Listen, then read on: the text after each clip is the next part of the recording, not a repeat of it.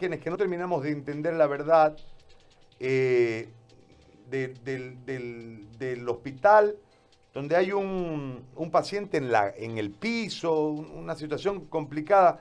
A ver, cuéntenos por favor lo que está ocurriendo ahí y esta declaratoria de hace 15 días. Lo escuchamos, don Lucio, bienvenido. Ya, lo que pasa que aquí en Moromoro ya tenemos 18 positivos y 10 sospechosos. Ahorita nos encontramos con dos enfermos, seguramente a eso se refiere. Hay uno que se descompensó, pero no era positivo ni sospechoso. Lo que ahora se ve es que ya son sospechosos o, o tendrán tal vez ya el COVID-19. Eso se está haciendo ahorita todo para poder, si corresponde, llevar a Santa Cruz. Pero lo más importante ya sabe que nos encontramos en una situación tan difícil. Nosotros ya habíamos prevenido los espacios para aislamiento, pero ya con los 18 y los sospechosos que tenemos ya ya no hay campo, pero hemos habilitado la escuela de Loy Peña ahora para aislar a estas dos personas. Es lo que aprovecho de decirle, a veces las autoridades nacionales no coordinaron nada con los municipios chicos y nos encontramos ahogados ahora, no tenemos recursos. Una entrevista he tenido que decir, si no, no hay apoyo, no nos van a dar recursos, tendremos que cerrar el, el gobierno municipal y el centro de salud. Esa es la situación que vivimos. Ahora, ¿cómo es el, tema? Tienen 18 casos en este momento y, y, no hay atención. Y, en el tema de, de los eh, de las pruebas y demás, ¿cómo está el trabajo en relación a la pandemia? ¿No hay nada, alcalde?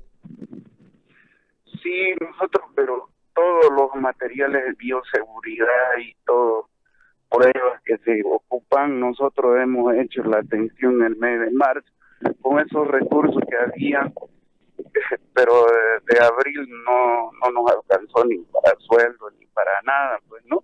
Entonces pudimos atender todos los requerimientos y comprar ¿no? todos estos materiales y equipos.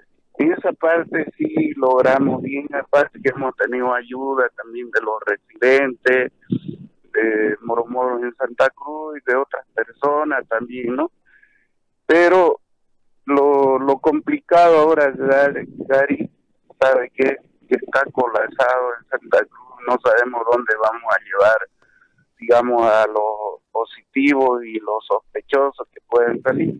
Entonces se está atendiendo aquí en los espacios que hemos dado, ¿no? Suerte que tuvimos que el centro de salud se construyó una infraestructura para que sea un hospital de primer nivel, pero no logramos todavía.